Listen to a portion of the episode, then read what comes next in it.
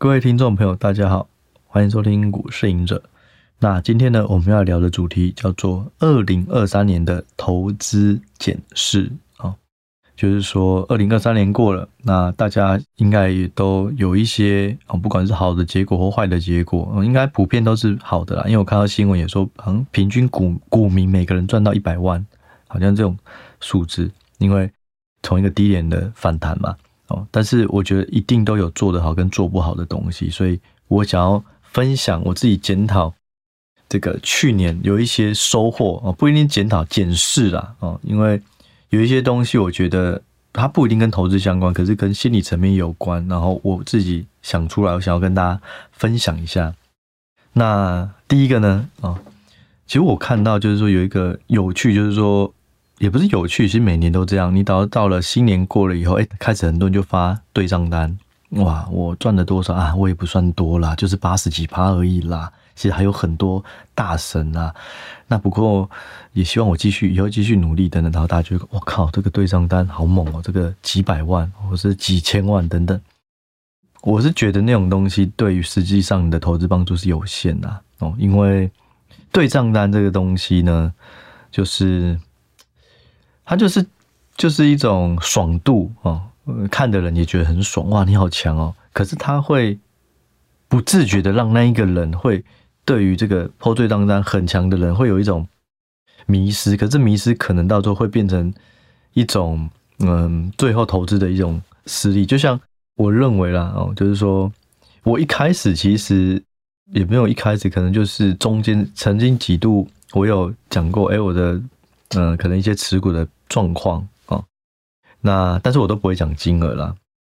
那大家就会觉得哇，你这个赚那么多，那下一档你推的我一定要跟，这是最普遍的想法。可是重点是说，那一档我跑了以后，我可能会说近期的状况可能有一些不确定性，所以我开始减码中。可是有些人不一定会减码，我之前也是因为这样，而且有有一些本来是始终粉丝，呃，不能说始终粉丝，就是你的粉，我的粉丝哦，他就留言说哇，谢谢你跟我讲这一档，这档我也开始布局了，怎样怎样怎样。诶，结果后来某某一天，他开始在憎恨我或诅咒我的时候，我发现，诶，他既然居然之前是在跟我说谢谢的，可是后来变成憎恨，那是因为我已经跑了，可他没有跑，这就是，所以我觉得对账单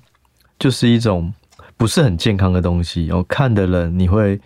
开始对于那一个人有所崇拜哦。可是老实说，哦，我觉得这种东西。其实对账单也不是每一个都是真的完全透明。我看到有些人在 po 对账单，他可能也是去年一整年十二个月，他可能也只有 po 六个月，或者五个月或三个月。那其他的月份呢？我觉得对账单真的就是大家看看就好。就是对我觉得，如果把亏钱的对账单抛出来，然后有一些检讨，这个东西会更有意义了。然后我觉得，相对于对账单，其实最重要的。你也，你的每个人都要整理自己的对账单，这是很合理。可我觉得最重要的东西都是就是投资日志哦，甚至你没如果没有常常做，那至少一年的，你至少回顾一下这一年你学到的东西是什么，因为只有这个东西才会累积，才会带不走哦。那投资日志呢？哦，我认为就是除了包含你当下选股跟交易的逻辑以外，我觉得一个东西很重要，很重要哦，就是当下的心情。我们现在很难回想，可能在去年一二月、一月的时候，那时候股大盘都有一万两千点的时候，那种的心态，你觉现在觉得，哎，反弹是很合理的嘛？就是本来就是要乐观的去看待股市，但这种东西往往就是当下盲点，你的心情、心态很难恢复到当下，因为环境改变，你没有办法哦，因为人都是有情绪，都很容易被环境所感染，这种气氛，你就很难回到那时候。一万一千点、一万两千点的时候，那时候的心情是什么？哦，所以我觉得，但是这个很重要，因为这样才会警惕你在每一个时间点的时候，其实它都不是理所当然的。哦，这样的话，你就会在不同的时空背景都会检视，会提醒自己到底现在该怎么看，会变让自己比较客观。哦，好，那第二点呢？哦，就是说，我觉得。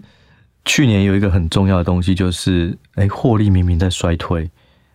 哎，可是股价为什么开始反？而且反弹了都明明成长是在二零二四年，所以呢，我觉得很重要一点就是大家要记住，不是获利开始上修，股价才会涨，而是获利下修趋缓，股价就会慢慢涨。库存天数还没有，也许持续增加，可是它增加的已经趋缓。例如原本六十天变八十天，变九十五天，哎，变九十六天、九十七天，哎，可能趋缓了。坏的事情趋缓，基本上股价就会开始反应。不要等到。真的好的东西真的反应了哦，那这时候股价已经反应完了，所以我认为就是斜率很重要哦。当开始坏的事情趋缓了，基本上，然后股价如果跌够多，基本上就是一个长线的可以慢慢布局的时机。那第三个就是说，很多的东西可能大家在。过去一两年哦，对于总经的知识都增长见闻非常的多，因为过去两年哦，基本上就是总经年，所以开始知道哦，原来 Fed 是这样做哇，原来这个什么是终点利率，这些会怎么影响股市？然后你开始学了很多以后，你可能就会很容易啦，我也会这样哦，开始过度解读这些总经数据对于这个大盘的影响，然后开始越看越多。你看 CPI 这个月弹上来了哇，开始。这个要保守了，因为没想到通膨又开始回温之类的，你可能会太容易变得去解释短期的东西，然后实际上总经要看的是长期的趋势。这个趋势如果它只是短期反反转上来一点点，可是近几个月的趋势都是一路往下慢慢降，这个通膨的话，那其实这个大方向是不会改变的。哦，这是我的想法啦，因为我自己也是因为。开始看了一些，嗯，过去这两三年看很多总经，有时候我会不小心把它解释的太短了。那后来慢慢发现说，其实看趋势这件事情对于总经的帮助还是，对于部位的帮助还是会比较大。也就是说，当你看到一个比较明确的趋势出现以后，哦，你的资金水位，你你就可以知道你现在要放多少。哦，你可能正常都是放八成在股票，可是开始总金条件变差，你就可以慢慢缓降到五成。之类的总金，我觉得最大帮助就是可以决定资金水位。那至于说这个公布这个就业数据好坏，股价会不会马上就开始一个长期翻长期的翻多？我觉得这也不容易。就算是废的讲话，也都只是比较短期。可是我们要拉长是看长期他都怎么讲，这个态度是不是开始偏鸽？CPI 是不是真的开始慢慢回落？不要太注重短期哦，这是我的想法。总经面哦，就是看长期趋势。我之前也有讲日日元嘛，我觉得日元就是有可能最低也过了，我认为啦。然后上我记得之前有讲一些原因，那这个东西也是要看长期的哦。就算它跳上来一开始升值了，也不要觉得它就一路一路马上往上喷，它也应该也是会慢慢的整理，慢慢的向上，就搭配一些政策啊，或者是这个日本的一些需求啊、经济啊这些状况。好，那第四个呢？我觉得还有一个很重要的，就是不是你每个精心研究的投资策略，它都一定能够带来更好的报酬。也就是你的付出跟你的收获不是百分之百成正比。你有可能，你曾经某一个投资策略或从曾经一个标的，你只花两成的功力，可是它却带给你五成的报酬。可是有可能你花八成的功力，结果报酬只有十趴，这都是很合理的，因为。有时候就是效率、效益的问题。我在去年、前年，因为大环境的影响，我觉得大家相对来讲，除非你放空，不然前年呐，哦，真的是很难做。那有可能你花了很多的心思，可是报酬率也没有真的比较好。然后呢，到去年，诶，开始反弹了，其实你的选股可能稍微没有之前那么谨慎，诶，搞不好报酬率都比较，这都是很合理的哦。但是不要觉得就是说哦，那因此我就可以不用那么认真。这个东西它虽然会没有办法说一定都可以，每一次你花越多时间就会有越好报酬哦。但是这个东西是累积的哦。你的这次投资策略也许花很多时间去想，诶，可是效果没那么好。可是你就会知道，你下一次的新的投资策略就知道，诶，这套东西可能某一些参数我可能。不应该这样看，你至少能够微调，因为你有用心耕耘你自己的投资策略。可是当你没有用心耕耘的时候，其实你下一次要去微调的时候，你会不知道，你每一次都是一个新的，你没有办法累积，一下要做隔日冲，一下要做当冲，一下要说要做左侧这种长期投资布局，一下要看殖利率，他没有办法累积。所以我认为还是要累积自己的投资思维，能够越来越清晰，这还是非常重要的哦。但是你的心态一定要健康，不是你每一次所做的新的投资策略都一定能更好。我简单举例，我们在开发这个 APP 的时候。哦，其实花最多的心思是在承压通道，因为所有的东西你都要变成条件式的，让系统自动去跑。可是系统要怎么看得出来现在是走多或走空？就以目前的现行，所以我们花了很多次、很多不同的版本跟条件，才觉得找到这一套哇，跟我们肉眼判断基本上是比较一致的。可是实际上呢，我就算我在使用 App，其实我大部分的时间。也是在看影视股的名单哦，或者说获利上下就或者本益比位阶，其实通承压通道看的时间反而没有那么长，只有做交易或者不确定性的时候会去看。也就是或说，花越多时间做的东西，不一定它的实用性或是会用到的几率是更大的哦。所以我觉得，但是这个都要心态的调整啊，这本来就是很合理的啊。但是至少它是能够累积的。好，然后第五个。过去我非常重视基本面，我就是说啊，基本面为主，技术面为辅，我技术跟筹码为辅。可是就这一两年，我认为我我觉得技术面的重要性是很明显的拉升上来。然后尤其我关注了，因为我们开始在做量化的投资策略，我在想一些能够以后自动去做多空的，它可以跟我既有的持股是能够有一些避险效果。那就会发现，就是说。锁定了几个这个技术指标哦，其实诶，它真跟股价真的是蛮有效。可是只要搭配你自己的投资的期间，例如我觉得五日线其实真的是好用哦，那月线真的也好用，季线也好用。可是呢，你要搭配你的投资期间。如果你的投资期间很长哦，你看五日线意义就不大，所以你要搭配你的投资期间去看那个均线的这个时间周期好哦，我觉得这样会比较适合。但是。简单来讲，我觉得技术面真的还是很重要。就以台股来讲是蛮重要的，因为很多台股的基本面，就像我之前有提过，有一些公司可能法说利多，可是却不涨，就很怪。你就可以去看一下技术面，是不是早就已经反应太多，或者超涨、乖离过大等等。哦，所以我认为，当你懂了基本面以后，技术面哦，你再找进出点，尤其是这个停损哦。我觉得技术面的判断真的是很重要哦。那再来第六个，我我觉得一个很重要的东西就是说，你一定要有自己的资产配置，不要觉得你最厉害的就是这一套，你就全部用这个，因为一样就是说，鸡蛋放在同一个篮子里还是比较危险。所以我现在就像刚刚提到，我开始做一些量化，然后我就希望有另外一个东西是能够去均衡、平衡或是避险我的既有部位。哦因为我觉得，如果你的部位越来越大，你的年纪越来越大，你能够付出在股市的时间是慢慢减少，那你必须就要有一套平衡的这个资产配置去保护你的资产哦。所以我认为，我认为这个要找一块还是很好的这个胜率哦。当然，它也许它的胜率不会比你原先耕耘的那一块还要再高，因为你最有把握，你又长期做的，它一定都是。可是。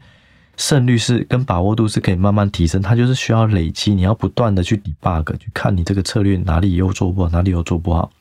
但是呢，等你耕耘出来第二块跟第一块是毫无相关的，我觉得那这样就是一个很棒的投资组合。它不一定是像刚刚讲一定要用期货什么，你可以是原本研究成长股，你开始花一些心思去找价值股，成长跟价值做一个平衡，这样也可以哦。或是呢，你可以去找一些。日元啊，美元啊，哦，或是债券啊，不同的，但是还是一样，最后一定是减法。初期探索都是加法，去摸索不同的东西，可是最后就是回到你有把握的哦。我觉得还是很重要。但是如果你的把握只有一个哦，就走一套，我觉得投资还是遇到系统性风险的时候，还是会比较危险哦。这是我的想法。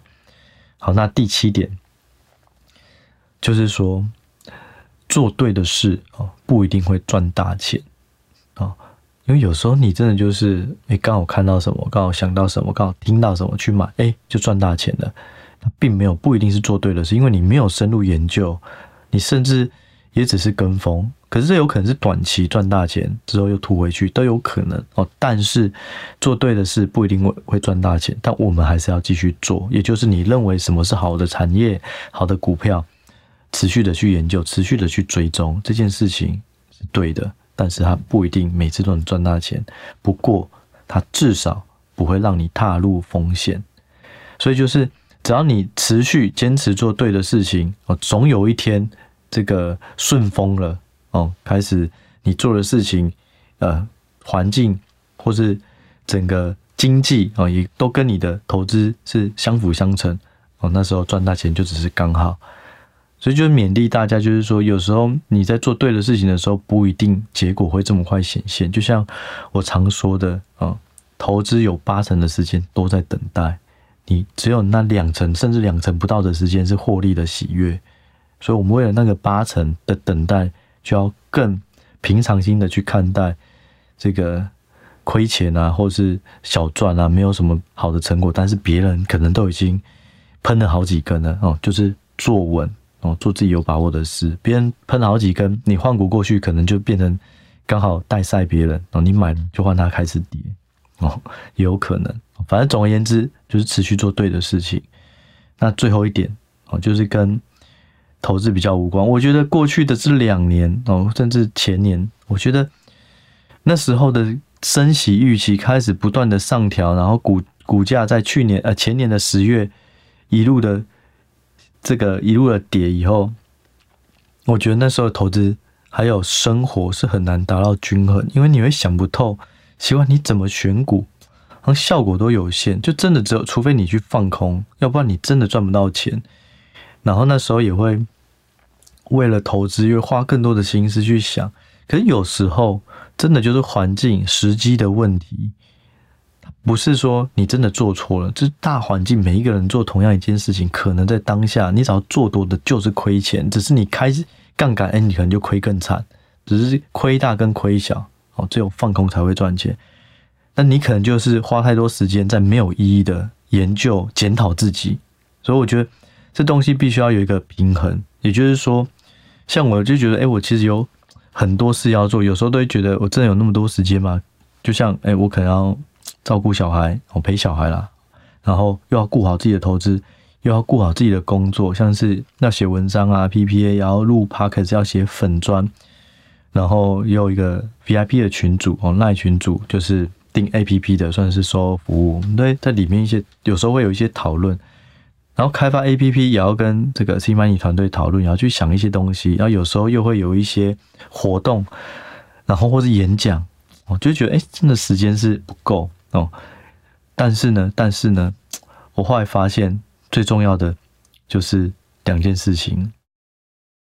就是你一定要对于所有的工作是规划好，就像我现在都会规划这一个月内大致上要做什么事情，都规划好了。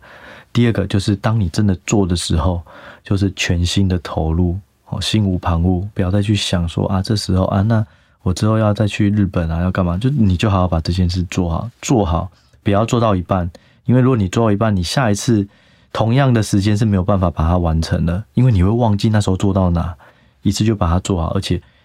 好好的善用时间，规划你自己的所有事情，尽量把。一个礼拜内的，下个礼拜内一定都已经规划好了，所以你头脑很清楚，这时候就开始要收心，要干嘛干嘛，就很有效率。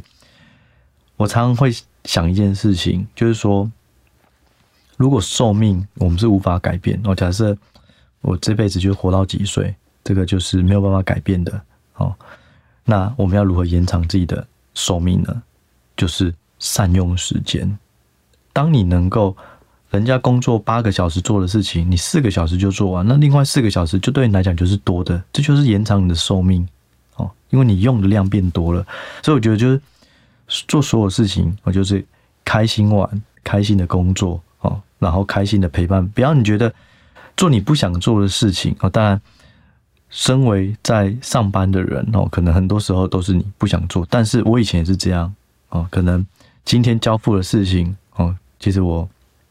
两个小时就做完了，啊，我可能做完了以后，我就开始做自己的事。所谓的自己的事，我我还是不太什么看网购啊，看 YouTube。我觉得那个东西心态不一样，你能够享受的有限，因为你看的时候，你也会看旁边的有没有注意到你。我觉得就不用，我就开始做自己的东西哦，可能是跟创作有关，可能是自己的另外一套投资的策略跟公司交办的无关，或是去找一些产业的人哦做聊天，聊天其实也帮助蛮大，可以知道每个人目前的布局看法，做多做交流等等。也就是说，无论如何，不管你是打工族哦，上班族啊，或是老板，我觉得善用时间真的是非常重要的。像是我刚刚提到，哎，可能要照顾小孩，哎，陪小孩嘛，然后顾好投资，要做工作啊，讲演讲啊，什么东西的。其实呢，我现在还多做一件事情哦，就是当所有事情都做完了，晚上差不多十点、十一点以后，我小孩也都哄睡完了，我就会打开电脑，然后开始编剧。对，就是。这几个礼拜其实都是这样，因为我觉得有了一些灵感，有一些想法，这些东西就要把它记录下来啊。那其实这个想法，这个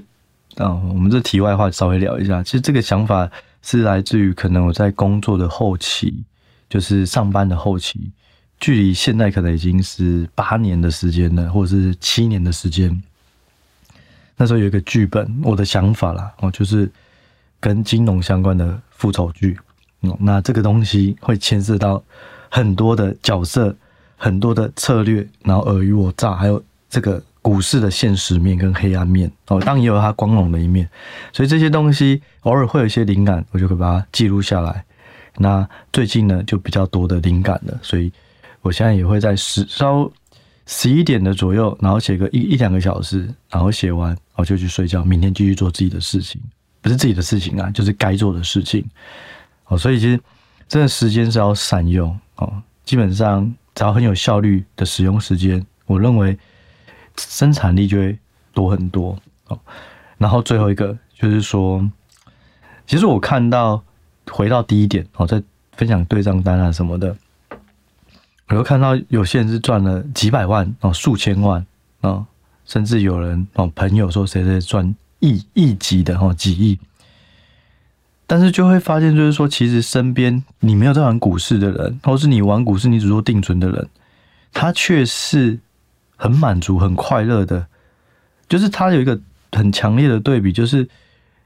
秀对账单那些人，他不一定真的是每一天都是知足感恩、很快乐。但是呢，你看到不懂投资，也真的没有大赚大钱的，可是他却都会因为一些每一天的日常生活的微小东西，也感到开心快乐。我觉得这个是一个很强的功力，反而是当你的欲望越高的时候，你很难有这个功力，因为小东西你就能够感受到快乐满足。就像我讲的，有时候我也会